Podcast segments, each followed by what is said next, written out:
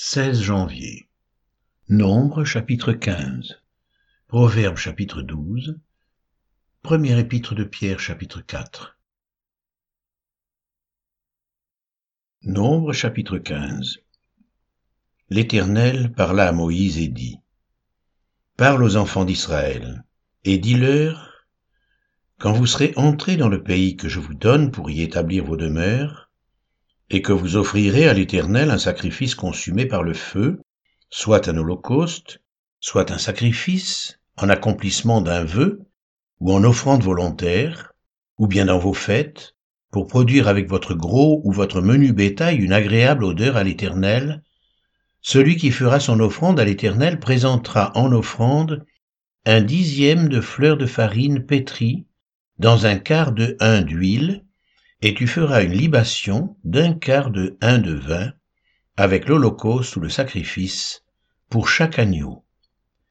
Pour un bélier, tu présenteras en offrande deux dixièmes de fleurs de farine pétries dans un tiers de un d'huile, et tu feras une libation d'un tiers de un de vin comme offrande d'une agréable odeur à l'Éternel. Si tu offres un veau, soit comme holocauste, soit comme sacrifice en accomplissement d'un vœu, ou comme sacrifice d'action de grâce à l'Éternel, on présentera en offrande, avec le veau, trois dixièmes de fleurs de farine pétrie dans un demi-un d'huile, et tu feras une libation d'un demi-un de vin. C'est un sacrifice consumé par le feu, d'une agréable odeur à l'Éternel. On fera ainsi pour chaque bœuf, pour chaque bélier, pour chaque petit des brebis ou des chèvres. Suivant le nombre des victimes, vous ferez ainsi pour chacune d'après leur nombre. Tout indigène fera ces choses ainsi lorsqu'il offrira un sacrifice consumé par le feu d'une agréable odeur à l'Éternel. Si un étranger séjournant chez vous, ou se trouvant à l'avenir au milieu de vous, offre un sacrifice consumé par le feu d'une agréable odeur à l'Éternel, il l'offrira de la même manière que vous. Il y aura une seule loi pour toute l'assemblée, pour vous et pour l'étranger en séjour au milieu de vous. Ce sera une loi perpétuelle parmi vos descendants. Il en sera de l'étranger comme de vous devant l'Éternel.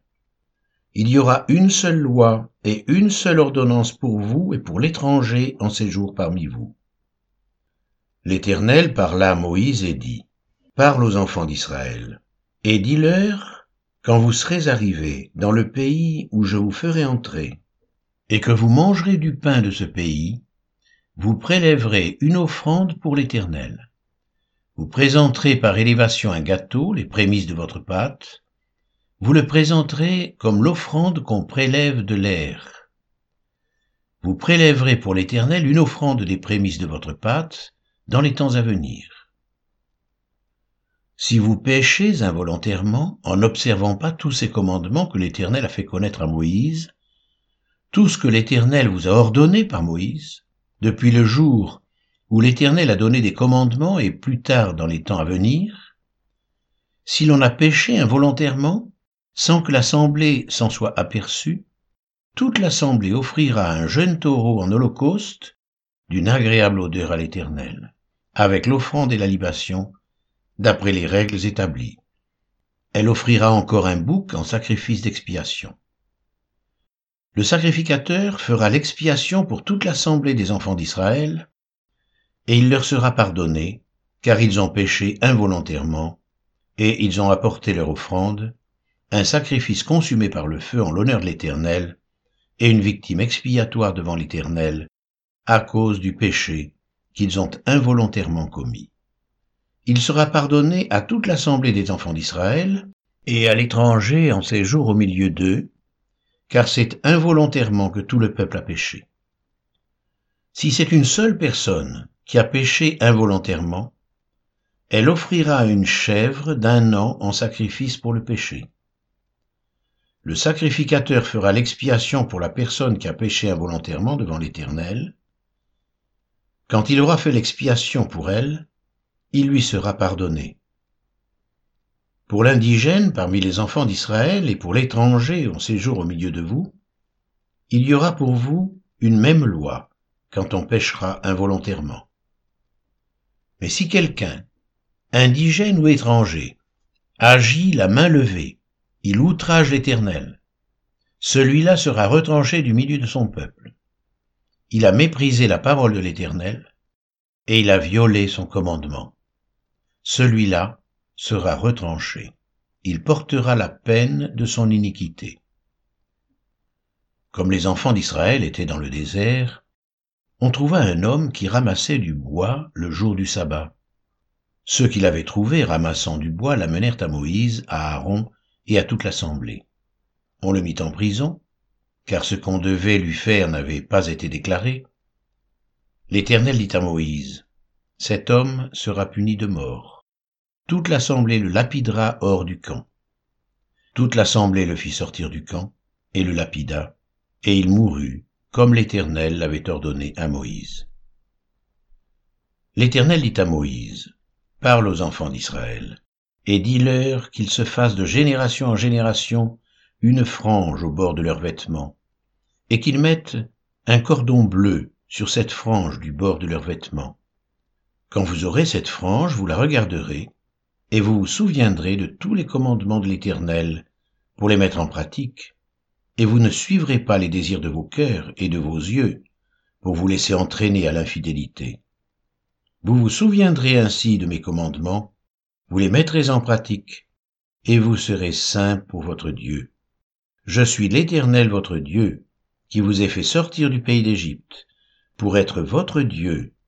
Je suis l'Éternel votre Dieu.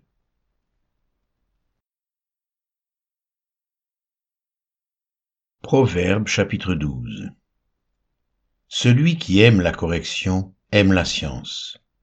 Celui qui hait la réprimande est stupide.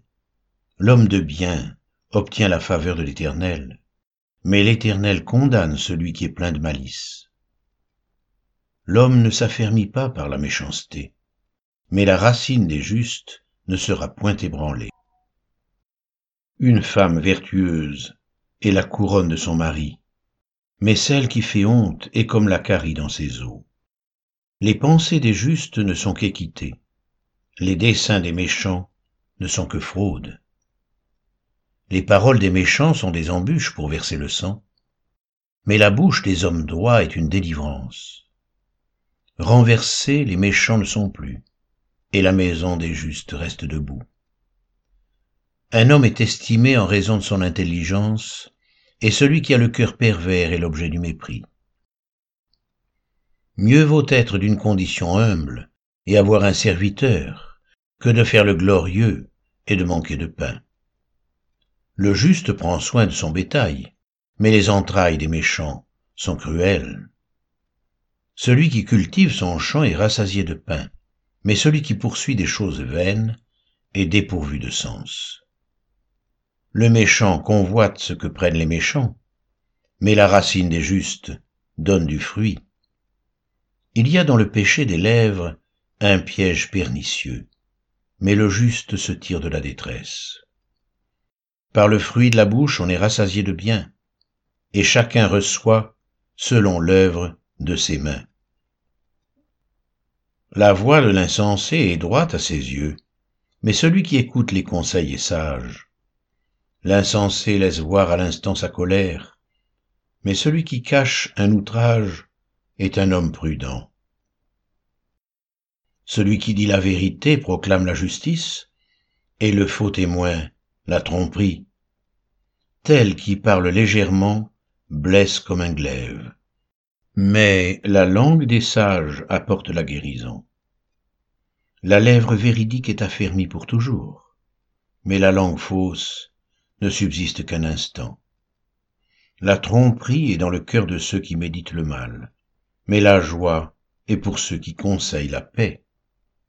Aucun malheur n'arrive au juste, mais les méchants sont accablés de maux. Les lèvres fausses sont en horreur à l'Éternel, mais ceux qui agissent avec vérité lui sont agréables. L'homme prudent cache sa science, mais le cœur des insensés proclame la folie. La main des diligents dominera, mais la main lâche sera tributaire. l'inquiétude dans le cœur de l'homme là-bas, mais une bonne parole le réjouit. Le juste montre à son ami la bonne voie, mais la voie des méchants les égare. Le paresseux ne rôtit pas son gibier, mais le précieux trésor d'un homme, c'est l'activité. La vie est dans le sentier de la justice, la mort n'est pas dans le chemin qu'elle trace. Première épître de Pierre, chapitre 4 Ainsi donc, Christ ayant souffert dans la chair, vous aussi armez-vous de la même pensée. Car celui qui a souffert dans la chair en a fini avec le péché, afin de vivre non plus selon les convoitises des hommes, mais selon la volonté de Dieu pendant le temps qui lui reste à vivre dans la chair. C'est assez en effet d'avoir dans les temps passés accompli la volonté des païens, en marchant dans le dérèglement, les convoitises, l'ivrognerie, les orgies et les idolâtries criminelles. Aussi trouvent-ils étrange que vous ne vous précipitiez pas avec eux dans le même débordement de débauche, et ils vous calomnient.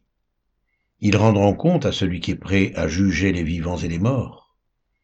Car l'Évangile fut aussi annoncé aux morts afin qu'après avoir été jugés comme les hommes dans la chair, ils vivent selon Dieu par l'Esprit. La fin de toute chose est proche. Soyez donc sages et sobres pour vaquer à la prière.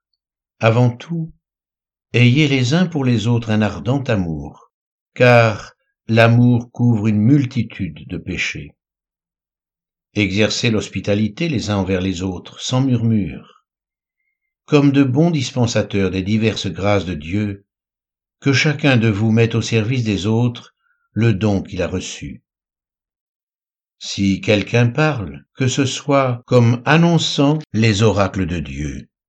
Si quelqu'un remplit un ministère, qu'il le remplisse selon la force que Dieu communique, afin qu'en toute chose Dieu soit glorifié par Jésus-Christ, à qui appartiennent la gloire et la puissance au siècle des siècles.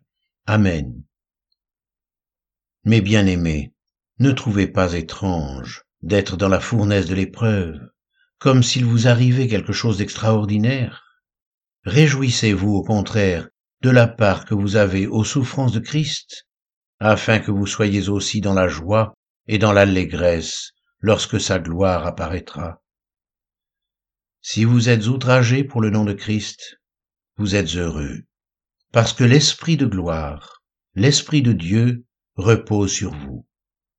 Que personne d'entre vous en effet ne souffre comme meurtrier ou voleur ou malfaiteur, ou pour s'être ingéré dans les affaires d'autrui. Mais si quelqu'un souffre comme chrétien, qu'il n'en ait point honte, et que plutôt il glorifie Dieu à cause de ce nom, car c'est le moment où le jugement va commencer par la maison de Dieu. Or, si c'est par nous qu'il commence, quelle sera la fin de ceux qui n'obéissent pas à l'évangile de Dieu? Et si le juste se sauve avec peine, que deviendront l'impie et le pécheur? Ainsi que ceux qui souffrent selon la volonté de Dieu remettent leur âme au fidèle Créateur en faisant ce qui est bien.